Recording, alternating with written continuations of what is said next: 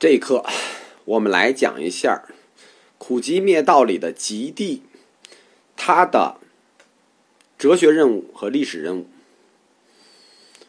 我们要再次记起佛教哲学分析法的一个终极武器，就是大佛学史观，就是看佛教任何一个命题和大概念，一定要对应着去看历史，看为什么会在这个历史时期里出现这个命题。这个命题要解决什么？要回答什么？要建立什么？在佛教哲学的第七十七课的时候，我们谈到了苏格拉底命题，就是说，站在大佛学史观的角度去看苦集灭道的第一个圣地苦地的历史任务和哲学任务，就是回答人生的本质是什么的问题。同样，对于极地来说。也有一个重要的历史和哲学问题等着他在回答。这个问题就是众生为何不同？极地就是为了回答众生为何不同这个问题。众生为何不同呢？其实，在佛教的第一大哲学逻辑里，就是缘起缘生逻辑里，已经回答了。因为众生因缘不同。因缘不同则苦不同，对吗？苦不同则集不同。为什么苦会集起来？因为相依缘起嘛，有苦就有集嘛。但是苦是怎么集的呢？它的方法不同啊，因为苦不同啊，有各种缘起，有各种缘生，所以集的历史任务，或者说它的理论任务。其实就是所有缘起论的总和的理论任务。所谓极地，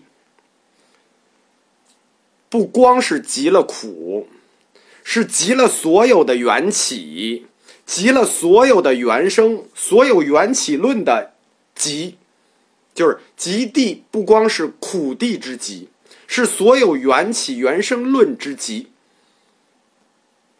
这就是极地的。历史任务和哲学任务，如果听不懂，大家翻回去再听一遍。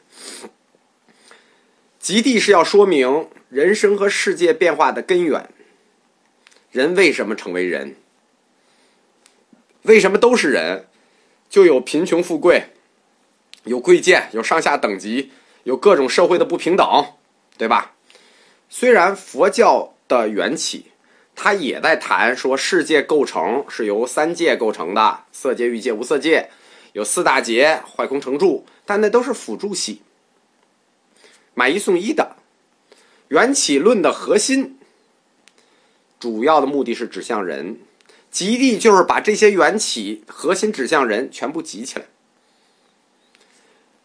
缘起论是要为苦做一个理由，不叫为苦做一个理由啊，就是苦的理由。而佛教所有的理论又都是因果相依，所有的理论都是因果相依的。一个苦生起来，一个缘起，就是一个苦生起来就会升起一个缘起，集起所有的苦，就等于集起了所有的缘起。所以，苦地与极地就构成了四圣地的第一组因果关系。极地缘起理论。我们把极地整个展开，我管它叫极地缘起理论。它的哲学任务就是要说明现实世界和众生世界的所有不同。这一切不同都不是偶然的，而是特定因缘的结果。因缘和结果之间存在着一个必然联系。有果，有这个结果，就有缘起。苦是这个结果，那我们就去回去看原因。所有的就是所以极地它有两个先决条件才能有极地。第一个条件就是苦是必然的，因为是结果，没有结果我们就找不到原因。第二个缘起是必然的，有这两个就是有极地。苦是结果，缘起是苦的原因，所以才有极地。没有苦是必然的和缘起是必然的，就没有极地。佛说的因果律啊，就是说这个缘起它是依托于因果律的，就是符合因果律的。佛说的因果律啊，具有三性，哪三性呢？必然性、不可消失性、不可变更性。大家记住这三性，以后我们会经常提到因果律三性的问题，就是必然性、不可消失性、不可变更性，或者说一旦缘起，不可逆转、不可逃避、不可破坏，这是铁律。关于因果律里呢，佛教在讲因果律的义理的时候，最爱用的一个 example 是种子与果实。举例子，大家记住这个例子啊，果实与种子。它普遍应用于佛教各个哲学流派。举例子，虽然这些例子举的不是很妥当吧，但是举例的目的只是为了说理。你严格的去推敲呢，会发现有很多漏洞。在种子与果实的例子里，举的最好的就是龙树。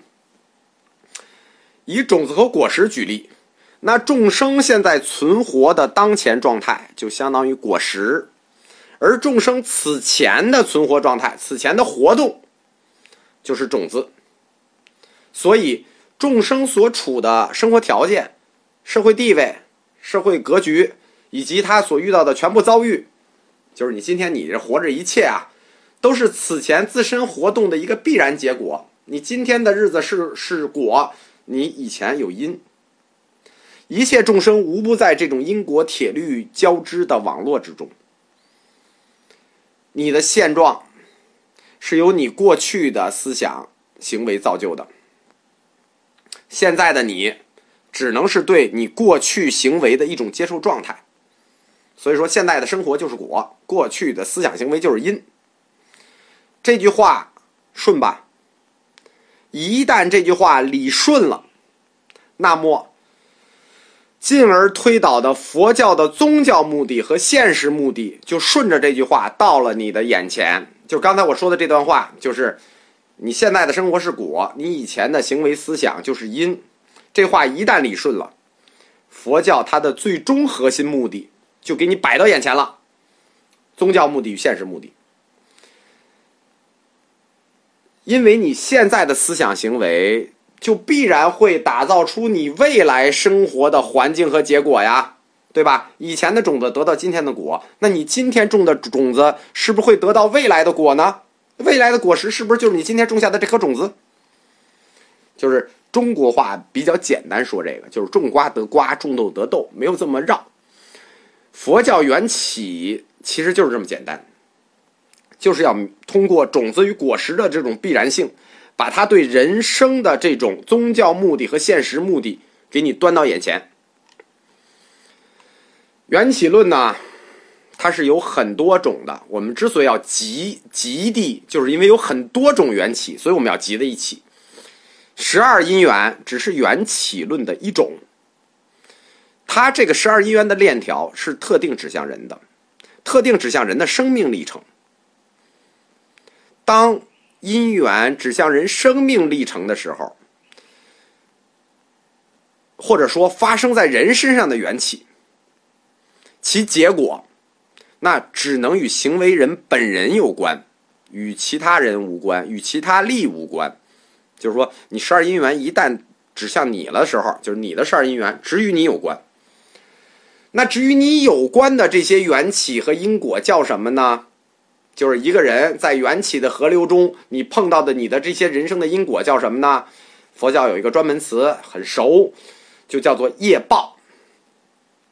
或者说，业报实际就是针对人的因果，业就是因，报就是果。